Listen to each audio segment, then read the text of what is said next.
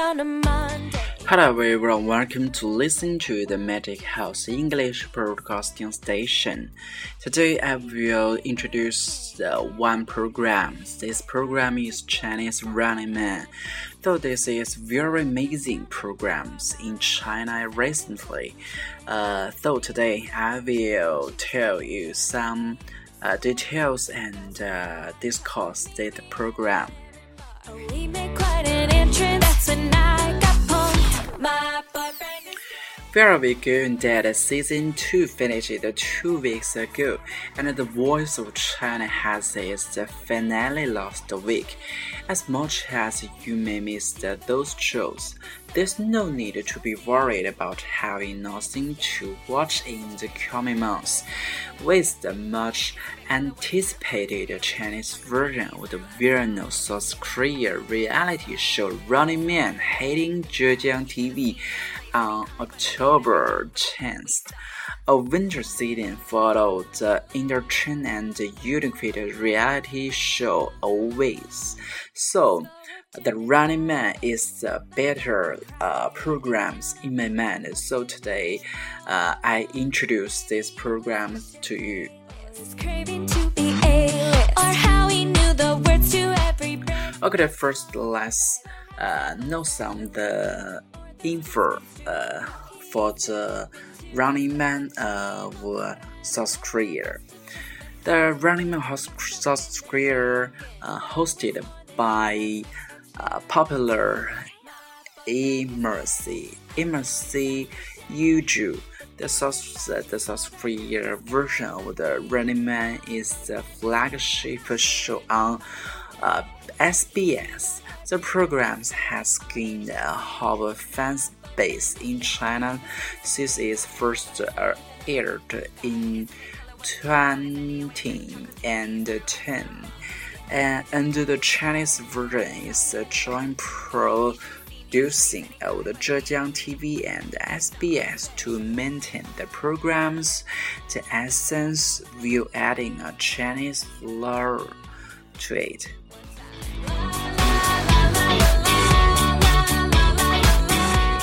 In this program, the seven Chinese celebrities joined this show, competing against each other in their test. Deng Chao, the breakup, to director and actor as a host in the program.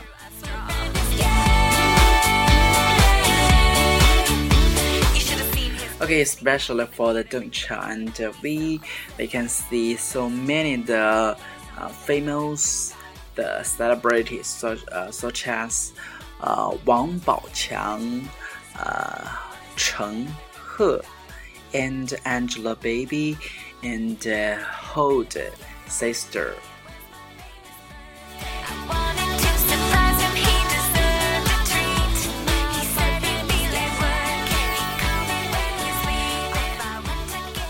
Until now, this program has uh, has made uh, two um, ep, uh, episode episode.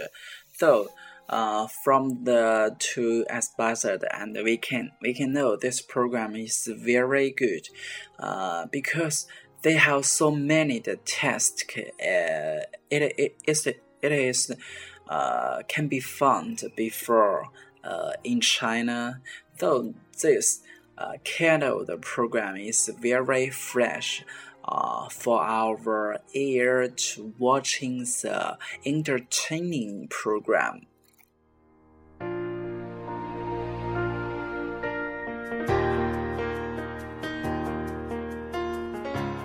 And from the media the feedback and we can know this program has a very good reply uh, the reply uh, from the uh, interview.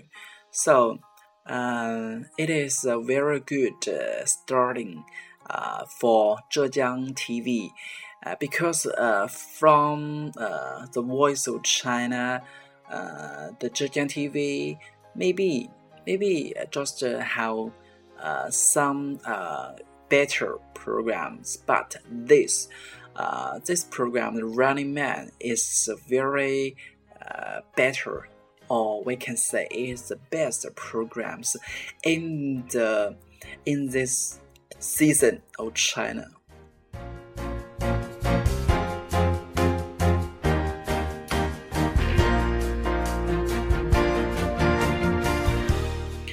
From these programs, and we can get so many love and so many the fan point. So it is the uh, the something we can get from these programs. So uh, after the uh, very boring and uh, very tired working time, we can uh, we can have a rest and we can uh, enjoy ourselves by watching this program.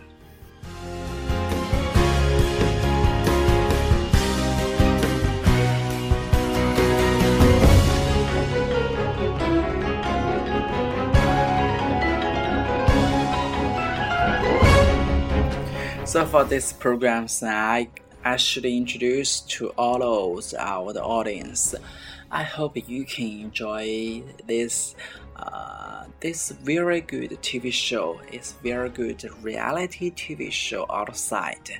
Um, we can get some very good the point from this uh, TV style.